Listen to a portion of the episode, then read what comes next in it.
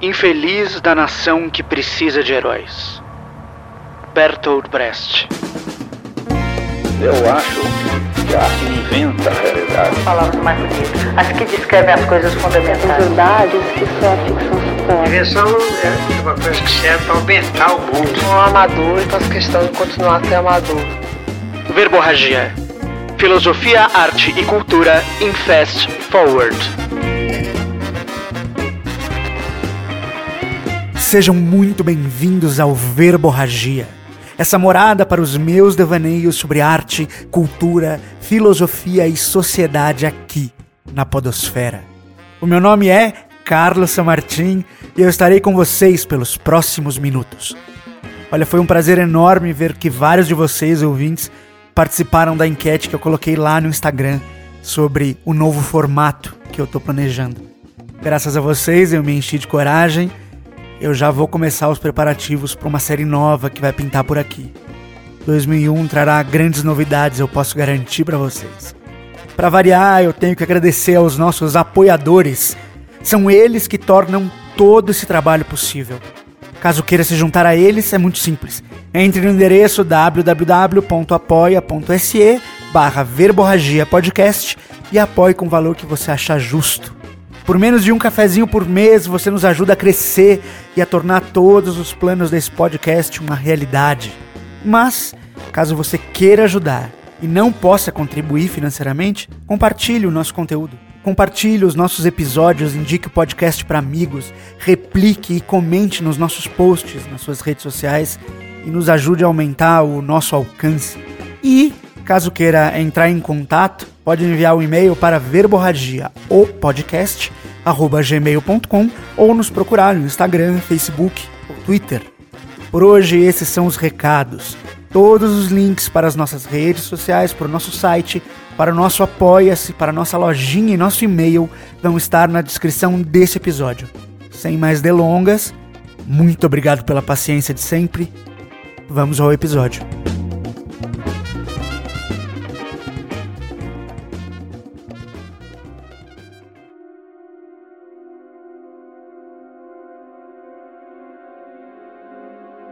Eu sou apaixonado por quadrinhos. Foram eles, os quadrinhos, que me ensinaram a ler, que me apresentaram a filosofia, que me tornaram curiosamente apaixonado pela ciência, que me ensinaram uma série de valores, tanto éticos quanto morais.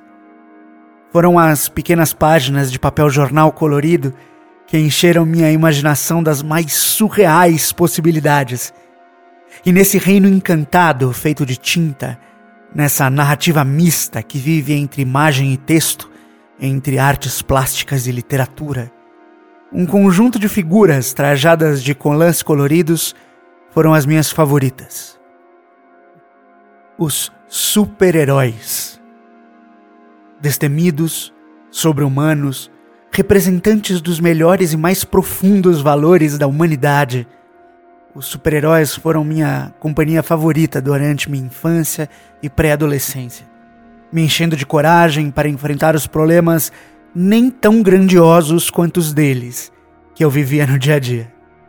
Eu sou extremamente grato a gente como Steve Ditko, Stan Lee, John Romita pai e o Júnior, Alec Ross, Bob Kane e tantos outros, por dar à luz a essas mulheres e homens fictícios que personificavam justiça, bravura, honestidade e tudo o que há de bom.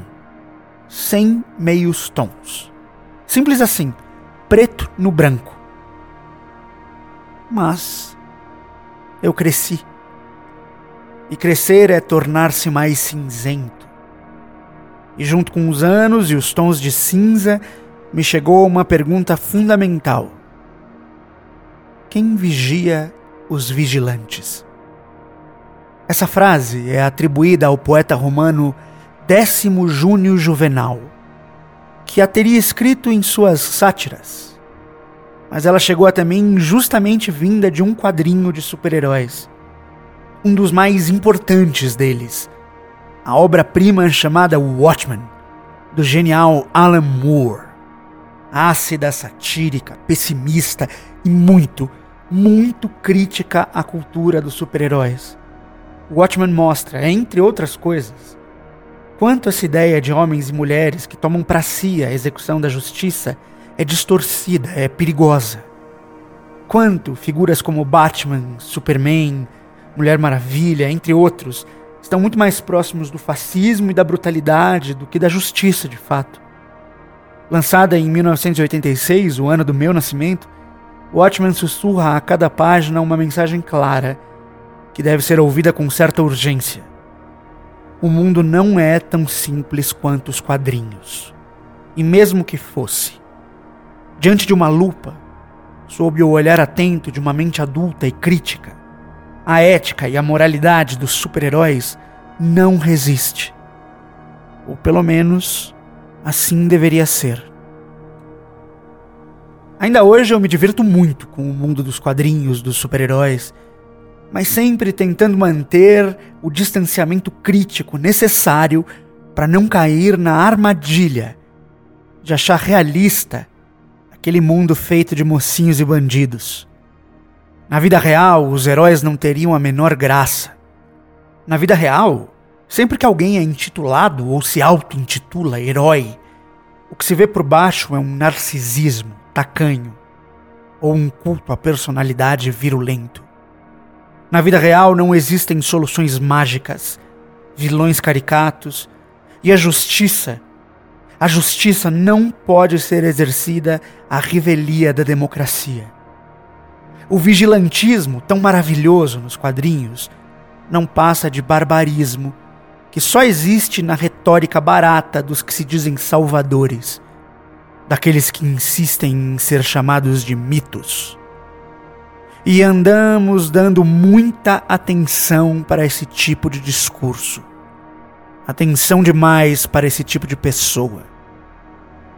Em uma rara entrevista concedida ao portal Deadline, Alan Moore, aquele mesmo que criticou a cultura dos super-heróis nos anos 80, diz acreditar que o sucesso retumbante do cinema de herói e a eleição de figuras como Donald Trump e Jair Bolsonaro são sintomas da mesma doença.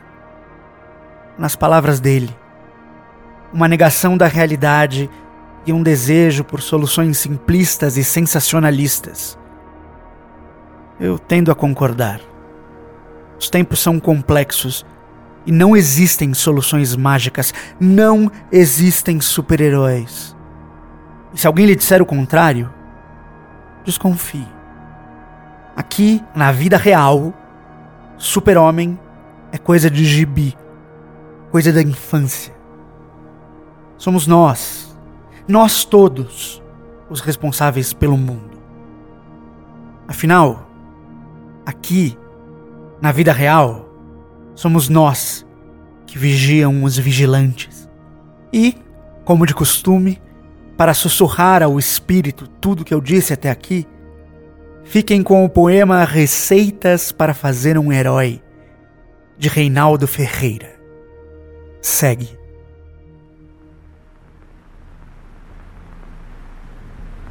Toma-se um homem feito de nada, como nós, em tamanho natural, embeba-se-lhe a carne lentamente, de uma certa aguda, irracional, intensa, como o ódio ou como a fome.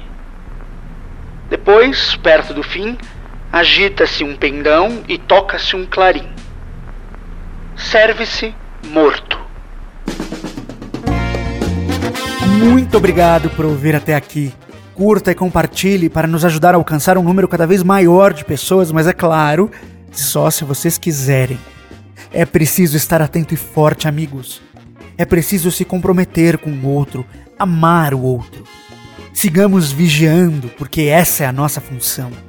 Dê ouvidos à arte, à ciência e ao jornalismo comprometido e sério, porque são eles, e não os heróis, os mitos, que vão nos manter vivos informados e sãos. Com amor, até.